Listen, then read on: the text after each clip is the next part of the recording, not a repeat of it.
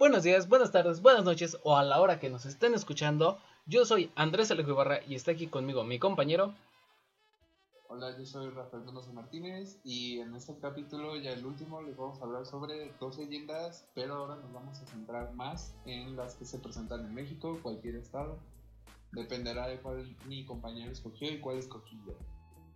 En ese capítulo, como ya dijeron, vamos a hacer las leyendas sobre toda la República Mexicana. Así que empezaremos con la leyenda de mi compañero Rafael. Bueno, yo hoy les voy a hablar acerca de una leyenda muy popular y es, bueno, más que leyenda, son como relatos y yo les voy a hablar sobre un relato que sucedió. Este relato es sobre los fantasmas de la ruta a Salamanca.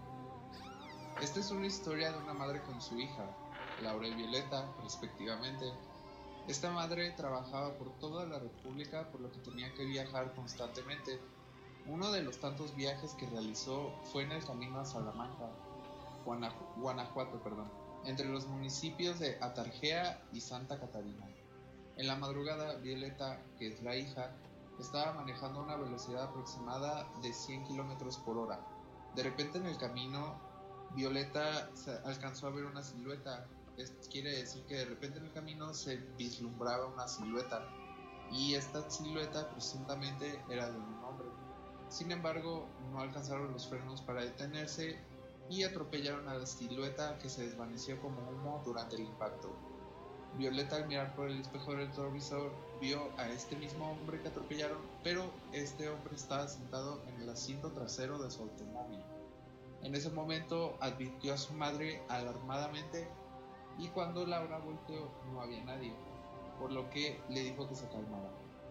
Más adelante en este trayecto, Violeta sentía que alguien estaba apretando su cuello, como si el espectro quisiera ahorcarla. La madre al escuchar a su hija que estaba siendo ahorcada volteó y justamente cuando volteó vio cómo la piel del cuello de Violeta se hundía y la jalaba hacia atrás. Al ver aquello, esta mamá maldijo al espectro y la presión en el cuello de su hija fue disminuyendo hasta desaparecer. esta experiencia fue tan sorprendente que ambas volvieron al sitio de los hechos, pero en el día para confirmar lo que había sucedido. En esa visita vieron una, una cruz a orilla de la carretera en el punto exacto donde ellas tuvieron este infortunio, y no tuvieron duda que era esa persona muerta quien trató de matarlas. Y así termina este relato y bueno, no sé ustedes qué opinen, pero la verdad sí está medio creepy todo lo que pasó esa noche. No sé, ¿tú qué opinas, Alejo? Estoy eh, intentando procesar todo. la verdad. O sea, se me hace muy, muy espeluznante. O sea... Pues, pues sí, es que, o sea, imagínate tú estar en la carretera en la noche y de la nada que te suceda todo eso. Eso me da, o sea, yo no conduzco, pero cuando en el momento que conduzca me da una razón para no conducir nunca de noche.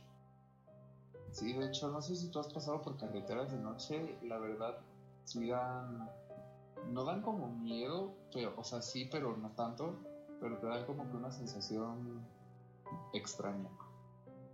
Pues sí he pasado, pero solo paso una vez al año casi casi por carretera fui a visitar a la tumba de mi abuelito, pero casi nunca, siempre voy muriéndome frío porque vamos en la parte de atrás de la camioneta y pues hace mucho frío. Pero si no, o me voy a dormir, cualquiera de las dos, o sea, yo nunca he sentido nada. Pues que bueno, pero cuando si pasas por una carretera de noche, sí, sí está la sensación muy extraña. Ok, nunca más voy a volver a viajar. Recomendado no viajar. bueno, la siguiente historia eh, es muy popular en la Ciudad de México y hasta hay formas de ir a ese lugar, que es la historia de la isla de las la leyenda de, las de la isla de las muñecas. Cuenta la leyenda que don Julián, quien era vigilante de la isla de las muñecas, descubrió el cuerpo de una niña a la orilla del lago, por lo que desesperado hizo todo lo posible para salvarle la vida. Sin embargo, la pequeña murió por causas extrañas y desconocidas. Tras lo sucedido, el señor vigilante se sentía atormentado y aseguraba que el espíritu de la niña había poseído una de las muñecas. Así don Julián, para protegerse, comenzó a colgar muñecas de todo tipo y tamaño alrededor de la laguna situada en Xochimilco. Al paso del tiempo el hombre aseguraba que todas las muñecas estaban poseídas por espíritus infantiles. Poco a poco el señor se fue reconvirtiendo en un ermitaño y comenzó a habitar en su isla, solo con las decenas de muñecas rotas y antiguas que recolectaba de la basura. Mucha gente aseguró que tal vez él era el poseído debido a que cambió radicalmente su forma de ser tras lo sucedido. Tiempo después, don Julián fue hallado sin vida justo en el mismo lugar donde él había encontrado a la niña que trató de salvar. Algunos dicen que se sentía culpable por no haberla salvado y que por eso se había vuelto loco. Después de la muerte de don Julián, la isla se convirtió en uno de los atractivos principales de Xochimilco.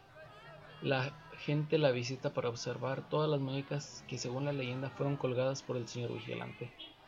Hasta hoy la gente cuenta que las muñecas cobran vida por la noche, siendo esta la leyenda la que mantiene con vida turística a Xochimilco. Mm.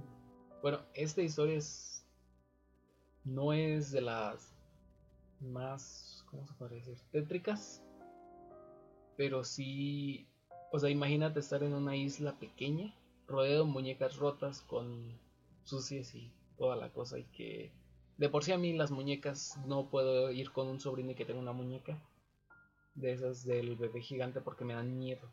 Los ojos me dan miedo, no sé por qué.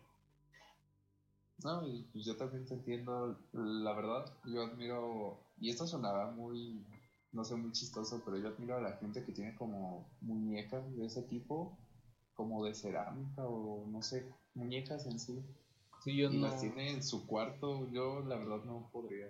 Yo, yo tengo figuras, pero son personajes ficticios. Pero esos que son, este, que podría ser un bebé real, por así decirlo, asemeja un bebé real, ahí ya cambia la cosa. Y luego yo con lo que les tuve miedo desde el principio fue que una prima tenía una de estas, pero no sé cómo funcionaba la maldita muñeca, que cuando la acostaba cerraba los ojos.